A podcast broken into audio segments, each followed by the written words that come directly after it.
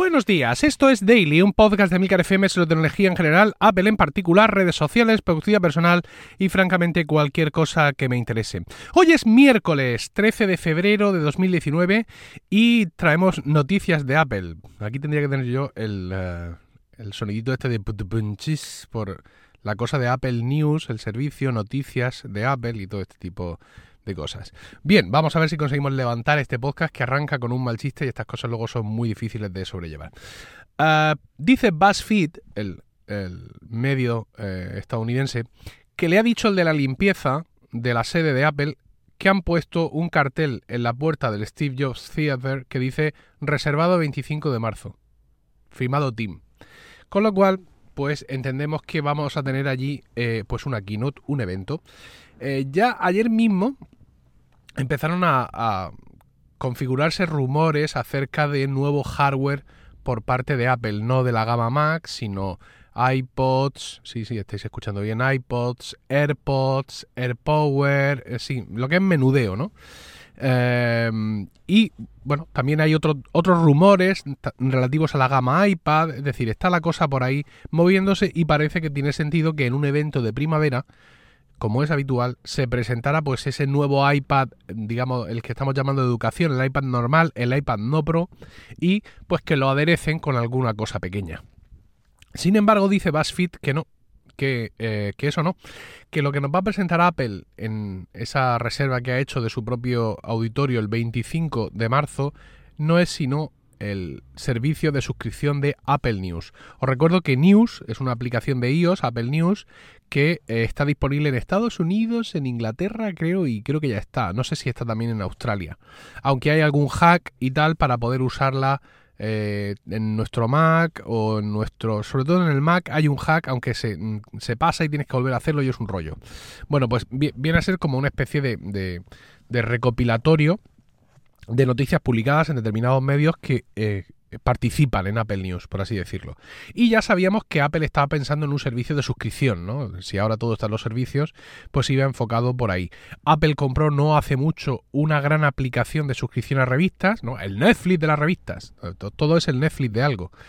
Eh, y pues mm, parecía claro que Apple lo que quería era juntar eh, esas suscripciones a los periódicos digitales habituales con eh, suscripciones a las revistas y todo en el mismo paquete. Cabía la duda, aunque claro, en estos tiempos que corren quizá ya no sea una duda, si ese servicio de suscripción a revistas, ese Netflix de las revistas que hasta ahora tenía presencia en Android, pues ahora en su nueva encarnación iba a volver a Android. Y hubiéramos dicho en su momento, no, hijo, no. Pero claro, eh, en esta nueva Apple ecuménica, que hacen bien, pues no se sabe. El caso es que parece ser que tendríamos fecha ya para el lanzamiento de ese nuevo Apple News y tendríamos fecha y tendríamos polémica, todo incluido. Porque parece ser que Apple eh, está planeando o planea o ha ofrecido a, a los medios una, una comisión del 50-50 decir comisión no es exacto, un reparto de ingresos del 50-50. Os recuerdo que en el App Store es 70-30, 70 para el desarrollador, 30 para Apple, al igual que en la eh, Books Store. Y en este tema de las news sería 50-50. Al parecer son muchos los medios que han puesto el grito en el cielo por esta cosa, con lo cual, al mismo tiempo que BuzzFeed nos anuncia que el 25 tenemos keynote para presentar Apple News, nos dice que lo mismo no. todo, todo en uno, ¿no? Eh, que lo mismo se retrasa precisamente porque hay medios que están diciendo que 50-50 eh, ni de narices. Comenta Alex Barredo en un tweet que 50-50 es más o menos lo que le queda a la prensa convencional después de todo el circuito de impresión, reparto, distribución, etcétera, etcétera.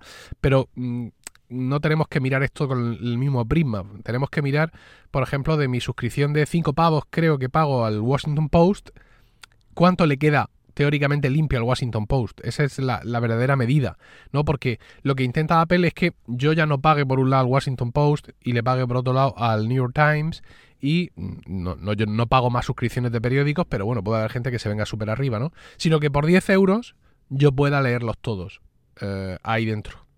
No sé si en esos mismos 10 euros irían incluidas revistas, porque entonces esto sería una matanza.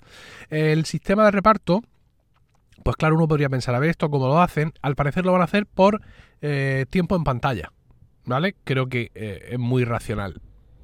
no muy irracional, sino que es muy espacio racional el que eh, Apple sea capaz de medir, evidentemente, dentro de esa aplicación News, cuánto tiempo pasas leyendo una noticia del Washington Post y haga un promedio de los tiempos que la gente pasa en los artículos y finalmente eh, sea esa la medida para repartir los beneficios entre los distintos eh, publicadores es difícil realmente sin estar como muy dentro el hacer un análisis de todo esto, ¿no? Hablar del apocalipsis de la prensa escrita, de mm, si esto es bueno o malo mm, o, peor, ¿vale?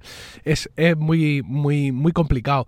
Eh, podríamos decir por un lado que Apple mm, tiende una mano y va a salvar a los medios tradicionales, a los medios impresos que ya están creando sus versiones digitales, pero por otro lado, eh, ya sabemos que hay otras muchas industrias que viendo cómo Apple y todos los sistemas de música en streaming han pasado como una apisonadora por el negocio de la música, no están dispuestos a que les pase lo mismo. Por ejemplo, las películas.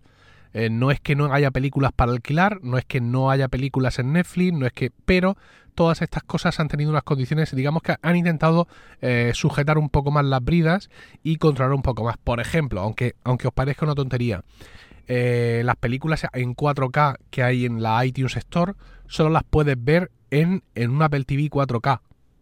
Aunque tengas un iMac 5K, no puedes ver ahí películas 4K. Y entiendo que en las televisiones Samsung, que tienen las de 2019, que por cierto ya están a la venta, tienen esa aplicación de iTunes, pues también podrás ver ahí la versión 4K. Y esto digamos que lo ha hecho la industria, ¿no? La industria ha querido sujetar estos machos para controlar bien y para, digamos, tener, eh, sea lo consideréis más o menos efectivo, no estoy diciendo que esto sea la clave, ah, no voy a dejar que vean 4K en los iMacs, me voy a enriquecer. Eh, no digo que esto sea la clave, pero que esto es un ejemplo de la forma en que los estudios han intentado controlar este tema y evitar que los precios caigan abajo. Mm, por ejemplo, que esto también es muy interesante. Vemos películas a 6 euros en la iTunes Store, pero imposible verlas más abajo, ¿no? Y proporcionalmente están aguantando mucho mejor el precio con respecto a sus versiones físicas en Blu-ray de lo que lo han hecho eh, en concreto la música, por ejemplo. Entonces, pues bueno, pues aquí realmente eh, vamos a ver, vamos a ver qué es lo que qué es lo que ocurre. Al igual que la risa va por barrios, pues esto irá por mercados.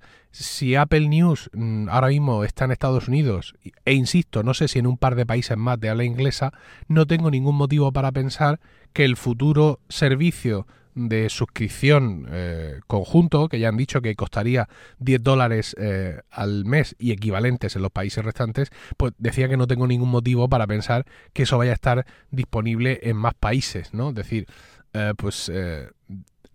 porque claro, mm, de estar disponible en más países significaría ofrecer contenido de esos países.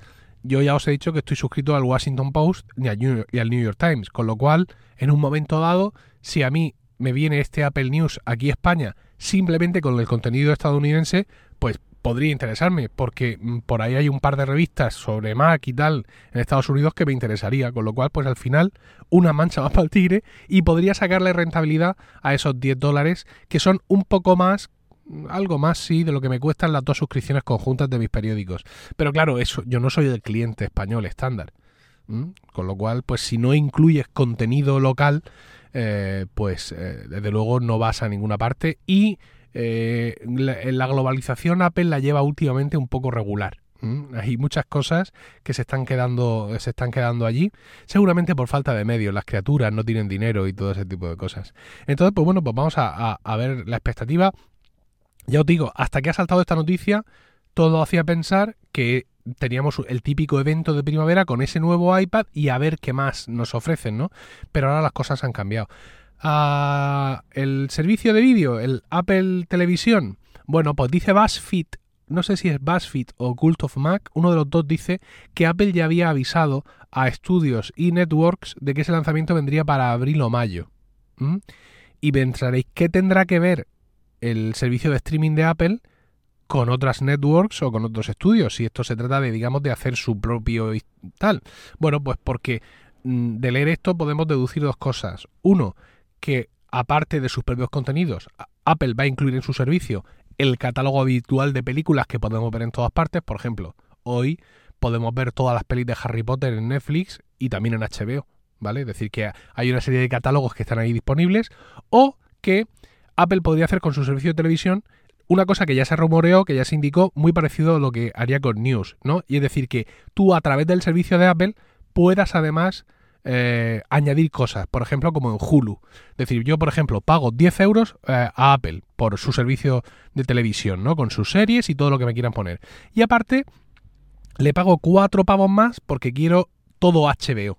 También para verlo todo en el mismo precio y pago a una única pago un única, una única una única factura por, por así decirlo pero incluyo eh, más servicios eso también se ha rumoreado que podría que podría ser el que Apple eh, ofreciera, digamos, un servicio configurable eh, al cual puedes añadir cosas aparte del propio servicio de Apple. Eh, también podría ser que como está Apple tampoco es la de hace años, mm, disponible hoy, pues que ya que está en el día 25 y ya que han reservado el Steve Jobs Theater y que lo han puesto todo bonito y, que han llamado al catering y esas cosas, pues que aprovechen y que lo presenten todo y que luego digan sin ningún empacho y esto estará disponible a finales de mayo y Santas Pascuas.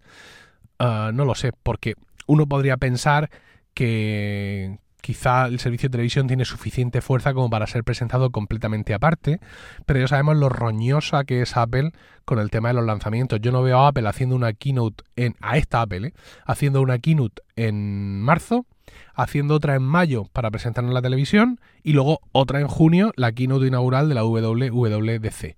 Parece mucha keynote para esta Apple de 2019, que aunque muy distinta en algunos aspectos, segura eh, seguro que en otros no ha cambiado, no ha cambiado nada.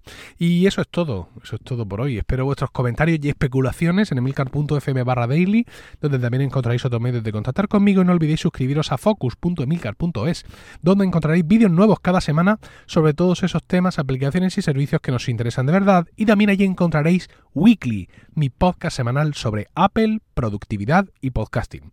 Que tengáis un estupendo miércoles, un saludo y hasta mañana.